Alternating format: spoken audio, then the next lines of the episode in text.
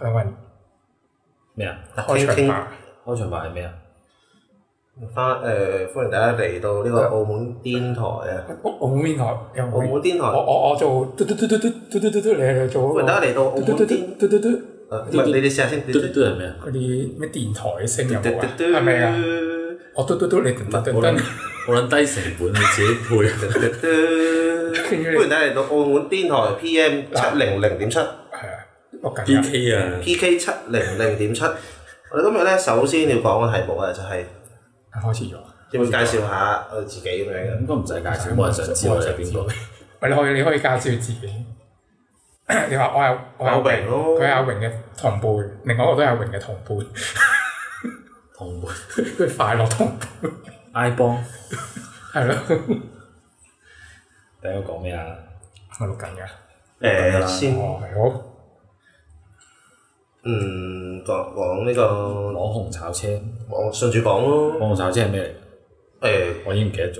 咁啊，啊，我知啊，係嗰啲咩？咪話近年有好多網紅炒車係啊㗎嘛。係啊係啊！近年有邊幾個啊？數下先。誒，嗱先數下先，明仔啦，第一個係明仔咩？好似係。誒明仔先，啊跟住到史萊姆，嗯，誒然之後就誒最近係新年，就史萊姆誒仲係啊仲有雪姨嘅，雪樹衣係啊，樹衣都係。係。係啊，誒，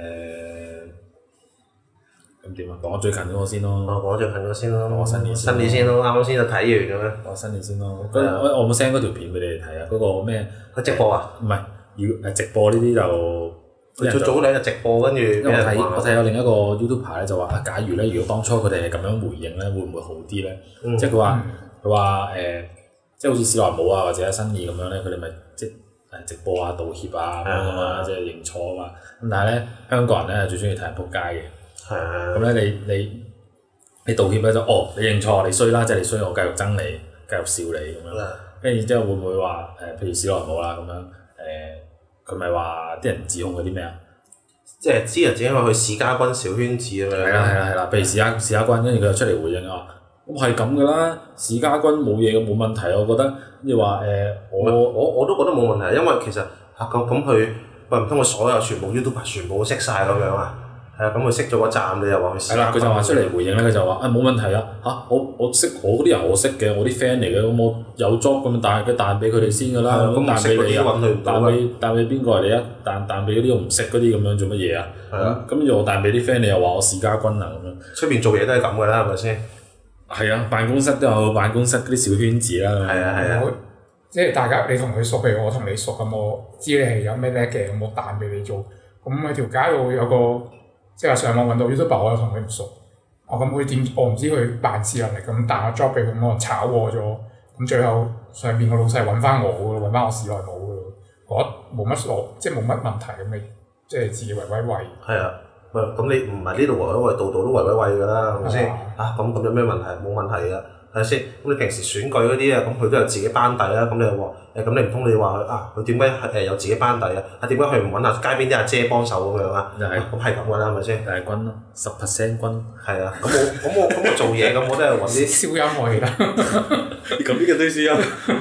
我我我覺得圍威喂冇問題嘅，但係你唔好杯葛人哋咯，即係話，即係我哋我哋三個人啊，我喂我我揾你做 job，但係你唔可以俾佢做嗰個 job，即係我覺得咁樣係有問題。但圍威喂就係冇問題，我覺係得啊，冇因為係冇題。問題嘅，係啊，你即係跟住跟住另外一個指控咪話佢嘅公仔啊嘛，佢公仔分享喜悅呃人啊嘛。係啊，嘅公仔，唔係你嘅有個難度公佢仔機係咪？應應該係話咧，其實佢應該開宗明義咧，就係就係話誒，我係揾錢嘅啦，係啊我我係啦，唔好唔好講話咩分享喜悅誒，其實工係最重要都唔係得到嗰樣嘢，係過程嘅啫，啲人其實一路話呢啲咁嘅炒車 YouTuber 咧，都係道德問題咯，即係唔係話佢貪錢定乜嘢，係佢佢又要賺錢，但係又要企喺道德高地，即係佢就話啊，我分享喜悅㗎，呢啲好開心嘅事啊，唔係要賺你哋錢嘅，啊屌開鋪又要賺你哋錢㗎開啦，鋪呢個好係㗎正常。你講翻正常嘢話，我開鋪就係為咗賺錢，我唔通我開鋪開善堂啊，跟住就係俾你哋就唔係過話嚟。又或者你直接啲問佢啊，咁你點解中意拍嘢啊？我就係想做明星咯，我就係想出位，因為我就係想就係關注紅啫嘛，就係咁簡單啫佢嘛，拍片做咩？咁又係分享喜分悅。分享喜悅咁咁樣咪。拍片又話定係佢中意拍片啊？你中意拍片咁你咪屌你咪自己收埋去同佢老婆一齊睇咪得咯。係啊，咪咁你要分享喜悅，咁你企喺條街度咯，企喺條街度表演都分享好多人㗎，係咪先？條街好多人行，係啊，咁我而家講埋我而家做乜要拍呢條片啊？我係想紅，因為有人聽我講嘢。係係啊啊，邊個中意聽我講嘅就訂閱我哋嘅 channel，係啊，係我哋唱係咪先？ 誒即係係咁啊，唔通我做乜嘢？我如果我中意講嘢，我成班 friend 中意傾偈啊咁樣，我唔會講呢啲嘢咯。我哋即係即係我如果傾偈，我就識咗咪我自己傾咪得咯，係咪先？咁點解要即錄啊係啲呢？講講翻啲人話，而家佢哋就係唔講啲人話，佢就覺得哇，我要答得官腔啲，跟住之後誒點樣點樣，跟住但係啲人更加攻擊佢啲呢啲嘢。唔係佢佢唔講係因為佢會覺得係誒，咦？我哋講咁多，不如開始錄啦，係嘛？ 開始緊㗎啦，開始做緊乜嘢啫？唉，唔係開始緊㗎，我唔知。你講翻先。係 啊，我唔知㗎，我唔記得我講到邊啊啦。 唔係開始緊啊， 俾翻開始啊，開始開始嚟。係我唔記得咗你繼續講。 我哦即係你做生意咪直接講咯，係嘛？你嗰啲分享啲喜悅或者嗰啲咩咩道德嗰啲成就係你做做下，你會揾到翻嚟嘅。即係你開開餐廳咁，你即係為咗賺錢，但係你其中一個就係、其中一個道德嘅成就就係即係用啲平誒合理嘅價錢煮啲好食嘅俾俾啲街坊咁，其實係之後你會揾到嘅。咁你唔係揾因為想為咗啊，我煮啲嘢好嘢食。嚟街坊食，咁就去開餐廳。我覺得你可以直接講出嚟，唔使話啊誒，我要分享喜悅。你兩邊唔到岸咯，即係你又討好唔到啊你啲 fans，跟住又諗住討好啲對你嗰啲黑粉，就係咁啦。你你諗到開頭咩啊！如果真係講真嚟講啱啊，真係堅係 fans，佢唔介意賺錢咯。講真，係啊，你幾廿蚊你買一你次要討好啲黑粉做咩啫？係啲黑粉係唔中意你，唔中意你㗎啦。點都唔中意你㗎啦，係咪先？啊你你俾你唔使錢佢嚟叫你嚟，即係叫佢哋嚟度玩嘅公仔，佢都係唔中意你㗎。咪係咯，嘥我時間咁啊！叫我過嚟做咩啊？我睇你個衰 樣。呀，跟住仲有咩啊？跟住仲有邊個啊？諗仲到有新新年啊，新意新年新年，啊！佢新年早幾日又出嚟直播。係啊，佢佢中意直播話咩誒誒，佢、之前俾人爆就誒、呃我哋重温一下先。跟嗯住佢首先之前咧，之前佢拍片咧就話自己嗰啲咩整咗啲好大好大嘅嘅雕嗰像，啲係啊，佢自己設計嘅嗰玩啲公具仔，嗰跟住就啲雕像，佢就聲稱咧就係揾香港嘅廠商去整，整咗六十幾萬嗰啲公啊仔一個一個咯60萬一個六十萬一個，跟住之後咧就俾人踢爆晒。跟住因為咧嗰嘢就去問嗰個淘寶買家，跟住就啊誒嗰、個淘寶買家咧就 send 晒新年嗰啲公仔嗰啲圖出嚟，就話嗱整到大概就係咁樣噶啦，都有香港嘅客戶誒復翻去整過三千蚊咁係樣。啦，跟住大概係三千蚊呢個價嘅咁樣，跟住啲人咪爆晒啲料出嚟咯，就話啊邊三千蚊八六十萬咁誇張，跟住仲要揾淘寶嘢咁樣，有啲人咪嬲咯，跟住跟住之後佢自己出嚟直播話，唉嗰啲誒六十萬誒吹下水嘅啫，即係誒。誒即即自己認咗咁 樣，三千出嚟係嘛？但但你可以睇到咧，而家啊點解啊新意出事咧咁多人屌咧？係因為其實因為本身咧 YouTube 咧已經形成咗一種咧，即係有好多 YouTuber 都係誒佢嗰個 channel 嗰個內容咧，就係負責講其他其他人㗎啦。咁哇，而家新意咁咁多嘢俾人講，咁梗係大家一齊圍而攻之咁樣㗎啦，花係咪生先？田嗰啲咁係樣啊，同同埋佢佢本身啫，話呢呢嚿嘢，佢仲要解釋話誒誒唔係六十萬咧，本身係我哋本身拍片嘅風格，就係中意誇張嗰件事嘅。哇，咁你你係啊誇張咩叫本身拍片風格叫中意誇張係咩咩咩事啊？唔合理喎咁樣。即即係你你誇張誇張都唔好話六十萬啦，即係你你誇張完你都學翻，哦節目效果，即係你俾翻個字幕出嚟節目效果咁嚟佢嘅講晒啫。啦，佢即係以後呃人嗰啲，跟住就話自己話冇啊冇呃你啊，呢個誇張嚟咦嘅啫你嘛。睇下嗰度 cam 啊，我我哋整蠱你啊！咁咁佢我我係慣咗誇張啊嘛，誇張就可以掩蓋呢個叫做大話呢個呢樣嘢，我覺得唔啊得咯。呢個唔幫唔我呢個呢唔係有有有有時咧，即係認咗咧冇冇乜嘢嘅，但係你死不停唔認咧，係咁喺度拗嘅，覺得好無謂咯。啲，即係啊佢佢本身知道佢要三千，但係就報大咗六十萬。其實其實嗰嚿嘢應該就唔止三千嘅，即係佢係三千起，睇睇睇落應該要整誒、呃、萬零兩萬蚊嘅，但佢佢又同即係佢係拍片嗰陣咧又話誒、要價值六十萬嘅，有興趣嘅觀眾咧可以同我講話可以買啊咁樣，喂咁唔通你到時真係有個觀眾 at 佢同佢講哦我想買啊，跟住然之後你同佢講話我係其實我誇張咗嘅啫，誒、呃觀眾價俾翻你誒五萬蚊好未？我自己賺兩萬咁樣我。哇！真係食上心啊！呢啲真係唔係我覺得真係有人想買咯。會嘅，但係最好笑係嗰嗰嗰件事咧，其實已經平息咗一段時間啦。佢又唔知點解自己直播衝出嚟刷咁樣。冇冇公關咯。呢個柒咗啲喎，呢個喂，其實直播係好衝動嘅行為嚟嘅咁啊，同埋如果即係學誒，我睇另一條片咧就話，如果你直播本身你口才好嘅，兜到嘅啊冇問題嘅，但係好多人都衰喺直播身身上咯。直播你有個廊咯，你寫低啲邊啲唔講，都係張字寫住，唔可以講呢嚿嘢六十萬，你寫低佢。直播一直貼住喺度話唔可以講，唔係可能佢哋，可能佢哋嘅心態會覺得，即係我直播咁誒、我冇得剪接啊！你見我而家即刻講，咁可能會有啲誠意。哦即係如果我我我拍片啊，你話我拍片咧誒、透過剪接唔誠懇啦，咁我一個直播，但問題係你你直播你都諗好自己講咩噶嘛？但係如果你講啲全部都係錯咁啊，即係錯上加錯咯。唉唉，講講阿哥呢個太太交啦佢，我兜嘅，早衰排早排打風哦喎，係啊誒，好似但係打風嚟講咧，哇個規模真係好勁喎！呢其個實打哦其實不過講講翻嗰個風先，嗰個風叫馬鞍，馬哦鞍係啊，打個風叫馬但鞍係。嗰個究竟有冇掛到最高係咪八號啊？八號啫，係啊八號八號但啫。香港係咪有十號啊？有冇啊？香港香就話，港都係八號，都係八號。都係八號。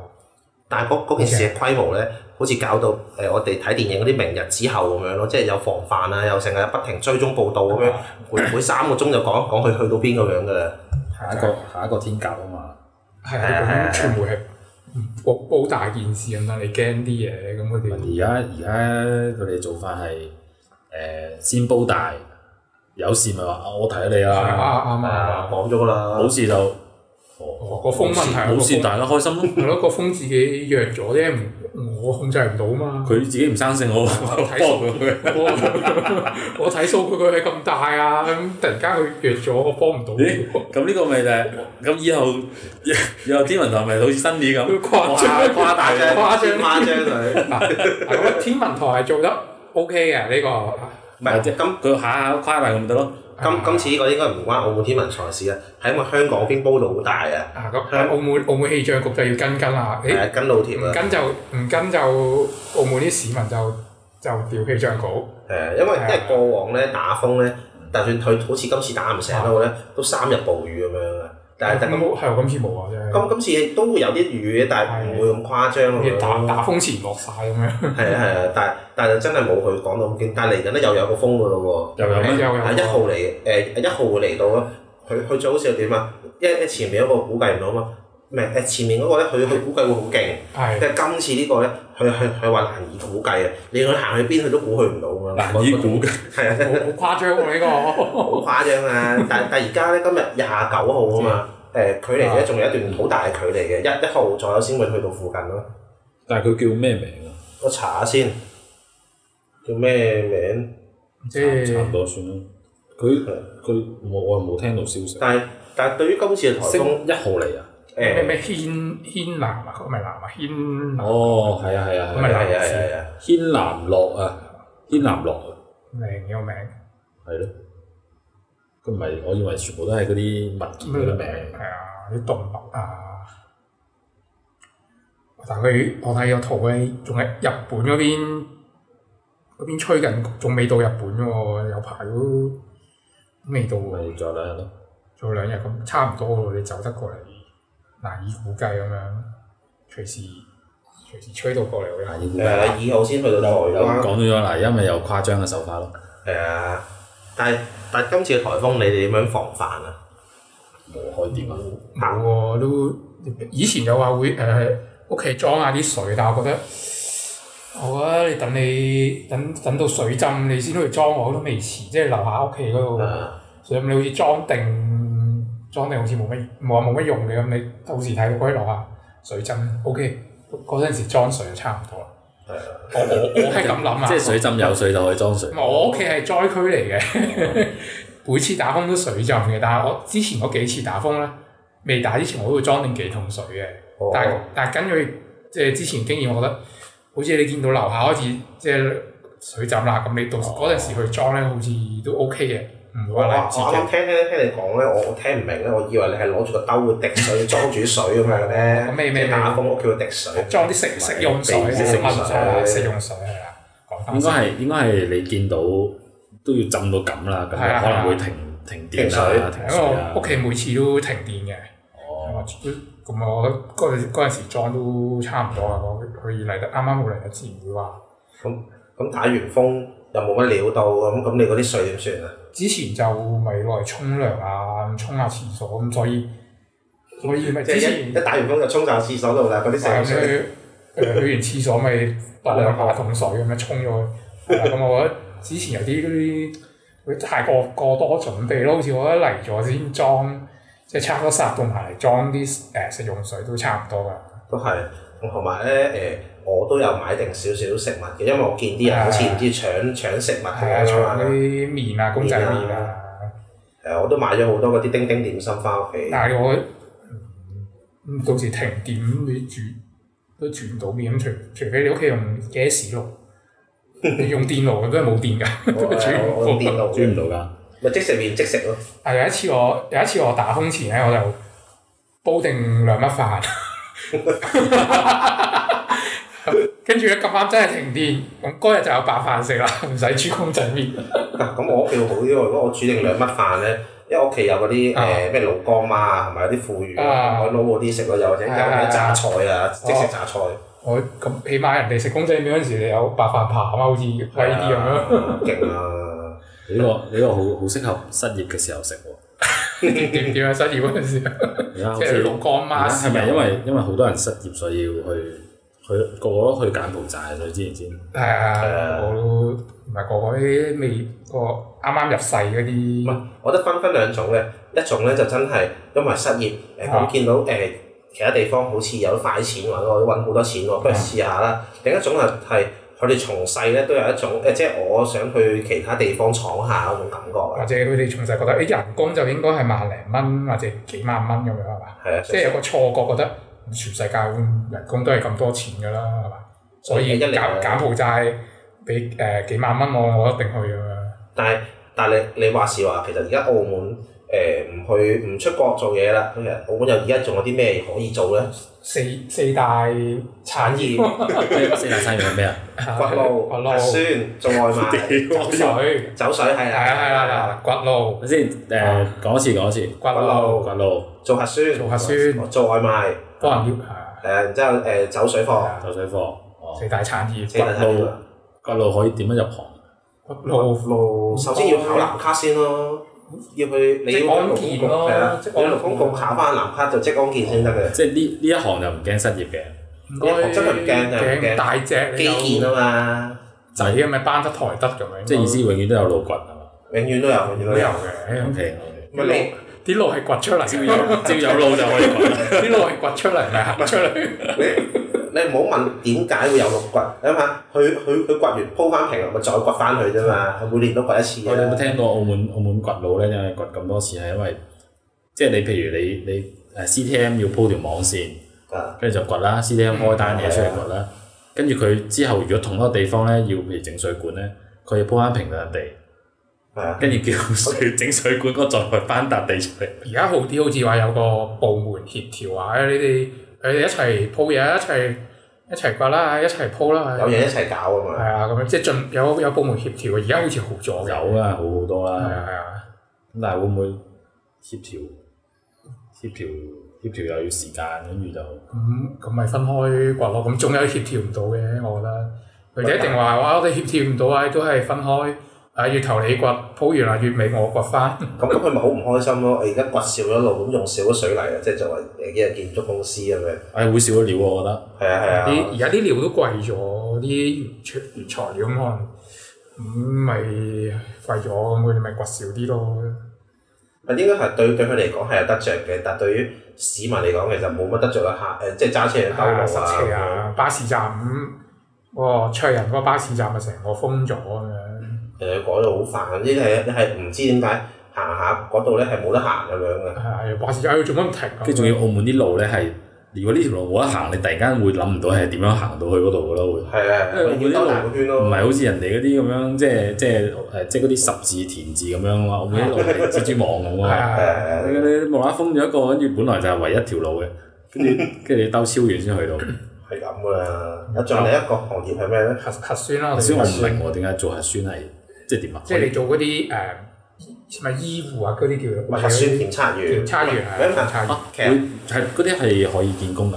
唔係，其實你諗下核核酸佢有好多人需要啊嘛。誒，一嚟就負責負責幫你做核酸嗰條友嗯啦，二嚟就係有保安啦，係三嚟又要有咁你又幫你嘟嗰啲嘢噶嘛，即係係俾個健康碼，跟住佢俾個籌你嗰種啊嘛。啲嗰啲應該入行業係咪要嗰啲咩護護理？唔使㗎唔係， 嘛？淨係淨係插啊插頭嗰個係呢個啊係要有護理嗰啲身其份啊，他即係啲保安呢就唔使。其他保安啊，或者佢佢嘟嗰啲誒係人啊，嗰啲唔使嘅。插喉嗰都要護理身應份該。要嘅。要啊要啊要政啊！府誒要你啊規定啊。之前咧，佢有個咩中女誒誒去負責招募呢件事咧，我見到入去咧，佢係一定要有某一個科目咧，你係讀過嘅，或者係你係有從事過呢個科目咧，你先可以去做嘅啫。所以唔係話好多人做到呢個做負責做核酸檢測呢個位咯。但反而周邊嗰啲咧就還好嘅。當然啦，咁你其他啲 secure 揾翻 secure 公司嘅啫，都係好似好賺嘅喎嗰啲。咁一個月幾多錢啊？哇，哦應該一個月，哇，我覺得應該高過而家，而家而家啲人工倒退翻去十年前咁樣。上次我哋上一集講嗰個六千蚊嗰個，我我揾下先。我睇啲新聞話啲核酸公司一嗰啲一年好似賺多咗五十趴咁樣，唔知係咪五十趴啲利潤咁樣。核酸公司啊，即係嗰啲出嗰啲生產嗰啲誒快篩啊，哦，係啊，咁你你個快篩都有賺，咁其他啲行業係得連帶嘅，應該都賺得唔錯喎。我我去平時去嗰啲公園咁，成個公園攞嚟攞嚟做核酸站，啲小朋友冇得玩，係啊，係咯，而家咁多嘅。嗱，我睇到一個報道咧，就話咧檢測中心嘅採樣員咧月入咧最高可以去到五萬蚊一個月嗯嘅。五萬蚊，買邊邊個地區應該因為我我打搜尋字咧，我就寫香港嘅啫，即係香港我我而家睇新假期啊，佢就話誒核酸檢測可以去到五萬蚊咁咪樣。誒試當真嗰嗰個 嗰個開公司係嘛？ 開核但係酸而公家應該司。而家應該少啲嘅啦，因為咧我睇個報道咧，佢係話誒二月嘅，即係今年二月嘅，嗯呢二月好似好勁咁樣噶嘛。香港係嗰嗰嗰期爆，但係我覺得就算佢誒落翻嚟都好啦，至少都肯定有兩萬蚊嘅。兩萬蚊都如果都 OK 喎喺香港，澳門唔知幾多咧？澳門，但係誒點樣講都好咧，佢又係肯定係一份穩定嘅職業㗎啦。係啊，親戚仲有仲有啲咩啊？跟住誒送外賣咯，送外賣，哦，送外賣，送外賣，送外賣，你哋有冇送過啊？我有送過啊，送咗兩個月咯。點啊？你講下你感受先，我即冇啊你刻。講你講講下我感受啊，邊邊邊方面咁入誒誒，嘅，好冇揾啊？好冇揾啊！誒睇睇你勤唔勤力㗎，最最主要，因為咧最最最最咩？咩工都睇你勤唔勤力㗎，唔係咩？誒你好唔好揾啊？我覺得就還好咯，真係，因為其實係你諗下啦，你一個鐘頭裏邊，即係譬如誒，佢當佢每單俾你誒七蚊或者八蚊啦，好嘅話九蚊啦，但係但係要要去到九蚊係要講緊你今日成程誒、送咗譬如三十幾四十單，你冇遲過到喎，冇一單遲我哋先可以去到九蚊啫喎，所以係平平均嚟講，如果你你每一單係送八蚊嘅話，咁你一日裏邊你要送差唔多四超過四十單或者三十單。咁你先至叫好運咯。咁你係嗰啲計你幾多錢一單係計分㗎定係點樣？幾個鐘定係係誒、用其點樣實判純斷啊？其實純粹係計你每一張單嘅啫。即係譬如話我，因為我嗰陣咧，我係我係翻 part time 嘅，嗯我翻第一日已經覺得好辛苦㗎啦。四誒、即係我係翻四個鐘啦，四個鐘大概極限即係送到廿零三十份嘅啫。因為講緊係你一個鐘要送四單喎，但係你一個鐘送四單，即係你十五分鐘要送一單啦。差唔多啦，我覺得應係該。你，但係你但係你講緊係你十五分鐘上一單，但係你係要十五分鐘裏邊去到嗰個地方攞到嗰個外賣，再再去送俾人哋喎。你十五分鐘唔十五分鐘齋去係 O K 嘅，但係十五分鐘你要去，然之後去拎，去完拎之後又要去送到，其實係需要好快咯。嗯所以其實你話點解？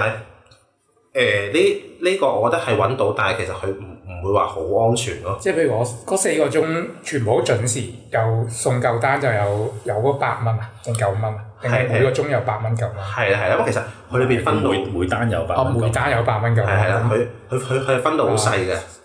你諗下，你你你當你五十蚊一個鐘啊，其實講誒好好認真講嘅，你出去做份工，就算而家去到四十蚊或者四十五蚊都好，其實都冇冇咁含撲㗎。啊即係你諗下，你五誒俾誒有冇人數啊學比較好啲？當佢五十蚊除翻八，即係幾多錢咧？咁樣除翻百，好難計喎。點解五十蚊出嚟？八八三廿四啊，八啊五中四啊三十四。十，咁即係喂即係五你諗下，你你就就算你五十蚊人工啊，哇！咁你八蚊一單誒、送外賣，哇！咁你要送好搏命送五單，你先有五十蚊，咁我仲不如去去做啲五十蚊嘅工啦，係咪先？咁唔使咁搏命啊嘛而。家應該冇賭場都冇嗰啲四五十蚊咩抽下餐啊嗰啲要點啊？個冇啦，嗰啲應我該啲剩翻我啲純嘅 part time 做咯，但係你話好唔好揾，我就覺我就睇唔到啲人唔好好揾啦。我我淨係睇到佢係即係誇大佢，我好好揾，啊之後咧就不停引好多人入行，因為我哋而家咪見到佢係。又又誇張啊！即係不停招收嗰啲人嘅，即係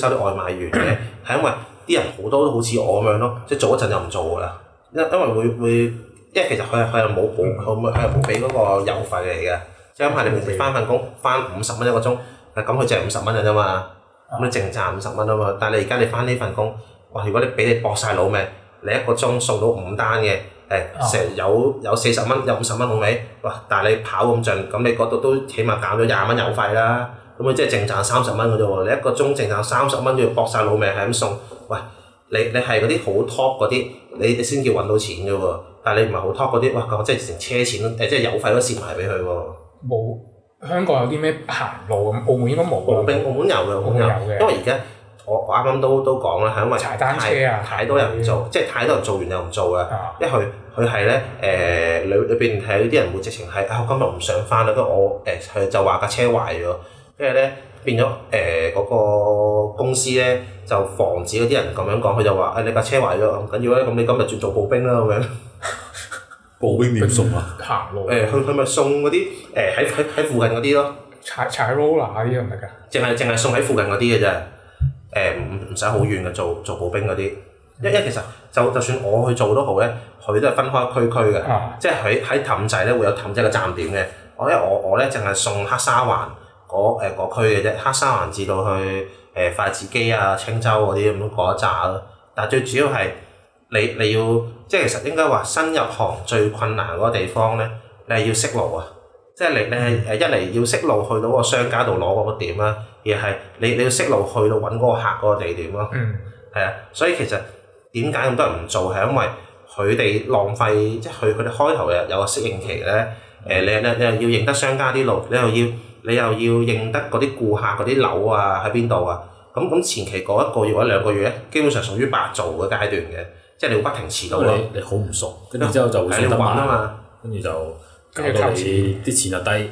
一係啦，因為其實最主要係每一單咧都有半誒、大大概三十五分鐘嘅時間俾你去誒俾、你去送嘅，但係你聽下誒、一單就三十五分鐘啫，即係你其實你一個鐘裏邊送得兩單嘅啫嘛。嗯但係其實佢可能佢佢一次即係佢係有個 apps 嘅，咁你每次咧就會叮當咁樣收到啲單啦。佢每每次派一單俾你，佢每次誒、我我試過一誒、呃有一次咧，佢至少派四單俾我嘅，佢派俾你一定要接㗎。你冇得拒單㗎。嚇！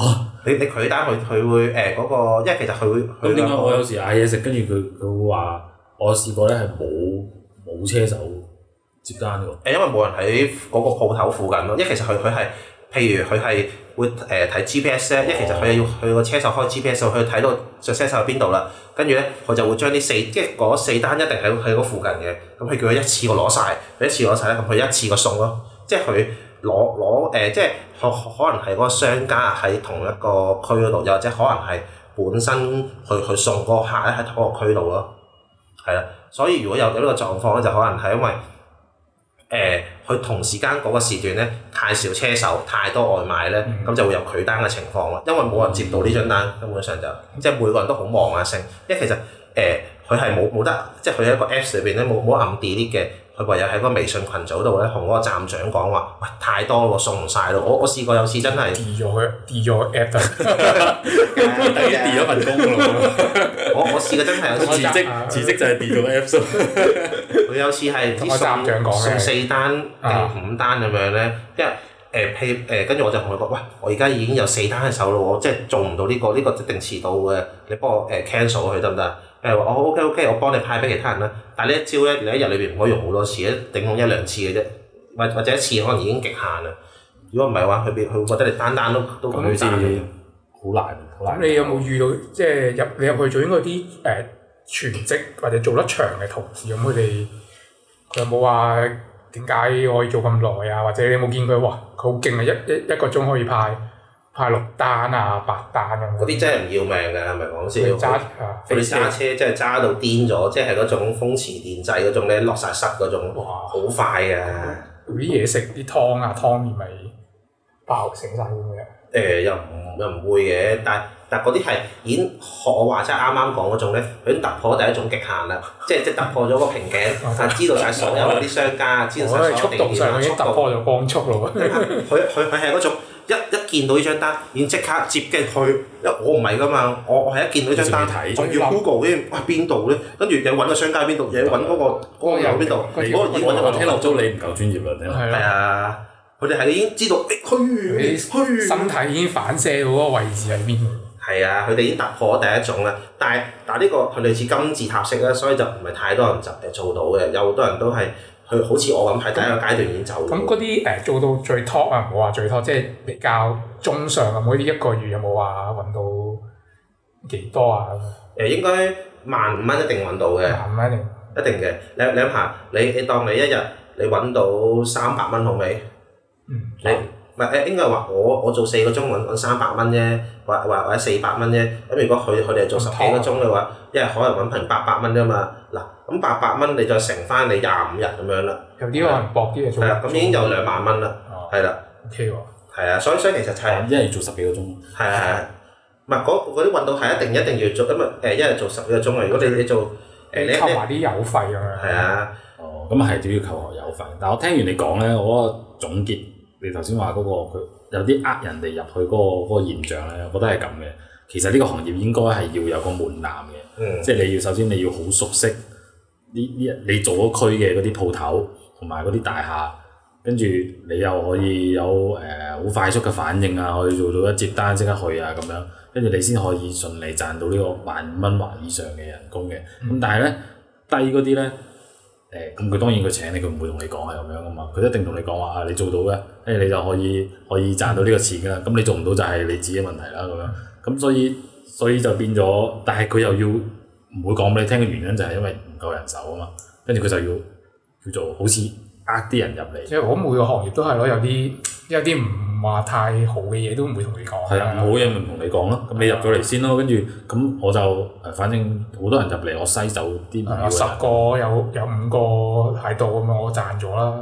係跟住跟住同埋佢佢唔會蝕底㗎，佢誒、呃即係譬如好似其他老細咁，跟住請咗個唔啱用嘅翻嚟，但係佢要出糧俾佢啊嘛。咁但係呢個係佢出糧，但係佢可以出少啲糧喎。佢而家擺到明話俾你聽，我係出少啲糧嘅係，咁佢唔會點樣蝕底咯。誒，呃因為我我我記得啊，我做兩個月，即係呃誒，因為我唔係翻太多啦，可能講緊嗰度我當揾兩千蚊啦，誒，即係誒，但係裏邊咧又有嗰個誒嗰個保温箱嗰個錢啦，即跟係住自誒己自己代嗰啲咩代電啊，定係呃你你要買㗎，直情係。咁你唔即係做咁俾佢我冇冇俾翻佢嘅，你自己攞去咯。所以屋企而家個保温箱當茶幾咁樣用嘅， 就實心嗰啲係嘛？誒空心嘅，唔係佢個佢個外層係硬正嘅，我層佢有個支架嘅，佢有個支架嘅。我見有啲係淋啲包過嗰啲哦，布因為咁佢佢樣佢係樣。冇佢佢係抽走個支架啫，哦，係啊，我不如問，我想問你啲，即係呢個已經好苦悶啦我聽到。我想問 你啲關於誒，因為我見到咧好多誒世界各地，即係例如特特別係台灣啦，啊跟住或者大陸啦，你送外賣咧會遇到一啲誒唔錯嘅人去叫外賣嘅，你有冇遇過一啲唔錯嘅唔錯嘅客人啊？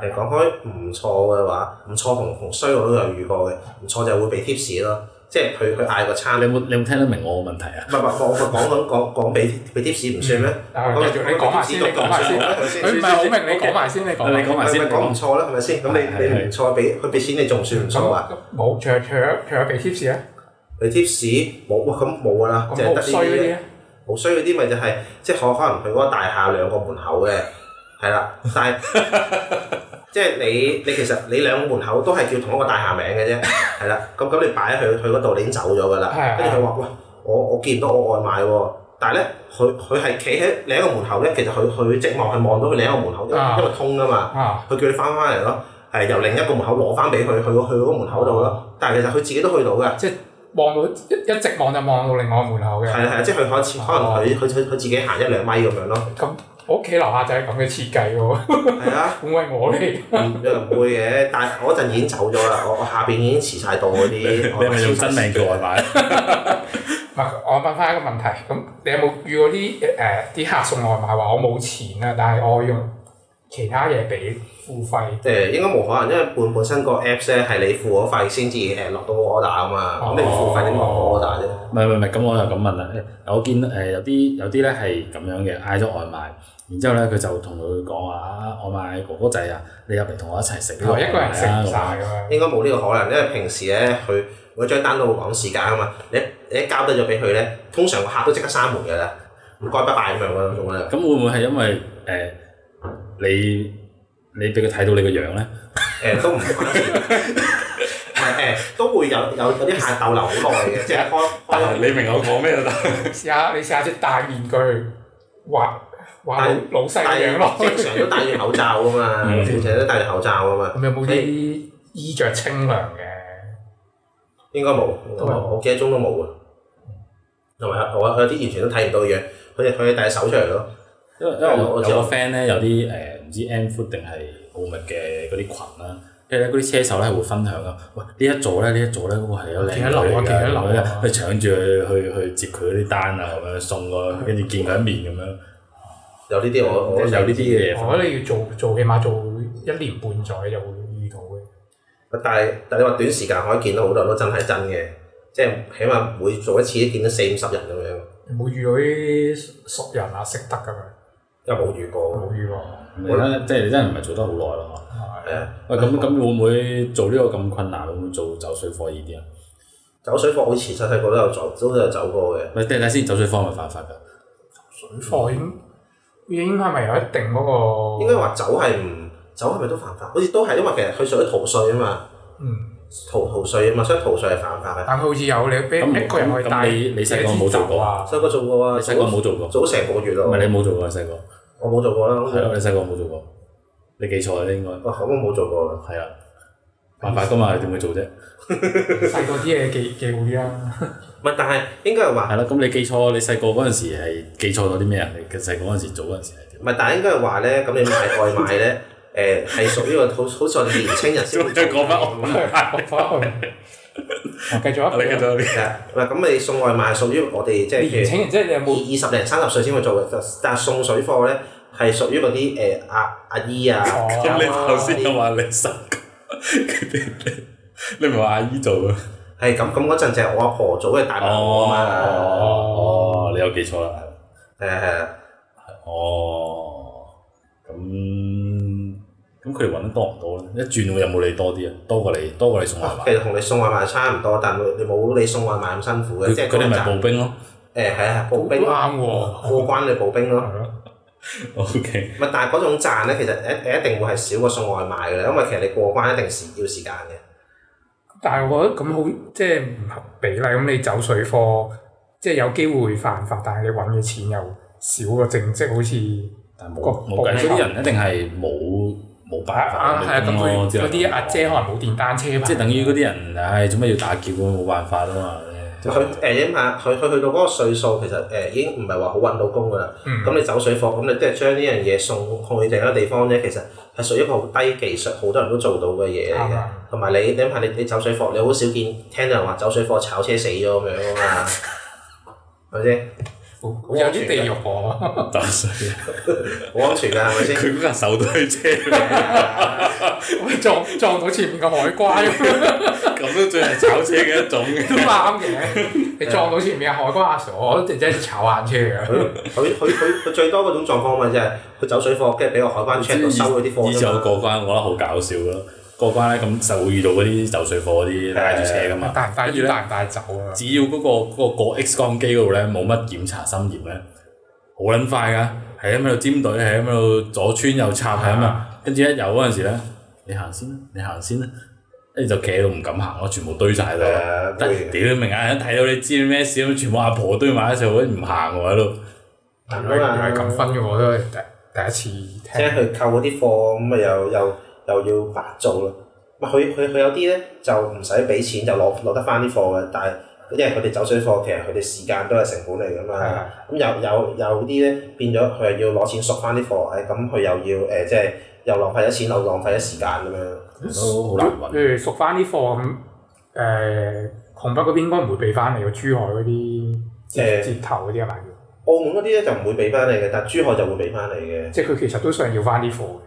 會啊，佢一定要俾翻到。哇！可你能諗啲下貨啊喎，係貴啦，佢熟翻可啊能唔使好多錢。啊諗下佢啲單嘢先賺八蚊啫嘛，咁你唔攞翻啲貨，哇！嗰個貨可可能佢二百蚊買翻嚟嘅喎。啊咁但係走唔成功要賠㗎，誒即唔使即如果個賠貨冇咗嘅話要唔使賠。賠唔使賠，哦唔係你諗下係係好咁似熟係阿婆俾定係嗰嗰個個誒罐頭俾啊？唔係咁嗰嗰嗰個阿婆俾啫嘛，唔係阿婆嗰俾啊因為講緊走水貨嗰樣嘢就係就好似你喺呢度澳澳門買咗呢呢呢堆貨，你放你去大陸放咗佢賺個差價啫嘛，咁嗯你唔放嘅話冇冇所謂㗎，係咪先？哦誒，即係佢已經買咗個貨㗎啦。係啊係，佢係直情買哦兜兜買咗個貨㗎啦即，係一定要買喎。原來係咁樣樣。係啊係啊佢佢佢賺我我我以為佢賺係有人話啊，你將啲現貨拎俾佢啦，我就俾八蚊你啦咁樣。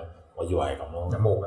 冇啊，冇，一定係買咗啲好貨先。平啫嘛啲貨兩百三百蚊，全部都係哦即啲。係可能幾百蚊啲煙啊、啲酒啊、奶依啲粉唔啊，係誒最誒平時都係啲餅乾啊、啲嘢飲啊、細洗乾呢個就啲誒冇路啊咁樣，我細個就走金沙走啊煙咯，我我屋企人走走煙係會賺賺多少少，即係翻翻親鄉下咪帶一兩條煙咯。咁你唔十蚊啫嘛賺。啊佢你你唔俾佢咪自己攞翻去俾啲叔父食咁樣咯。係啊係啊，其實你係賺個差價啫啊嘛。好啦，咁今集就講到呢度啦，好啊。我哋下集再見，好，拜拜。拜拜。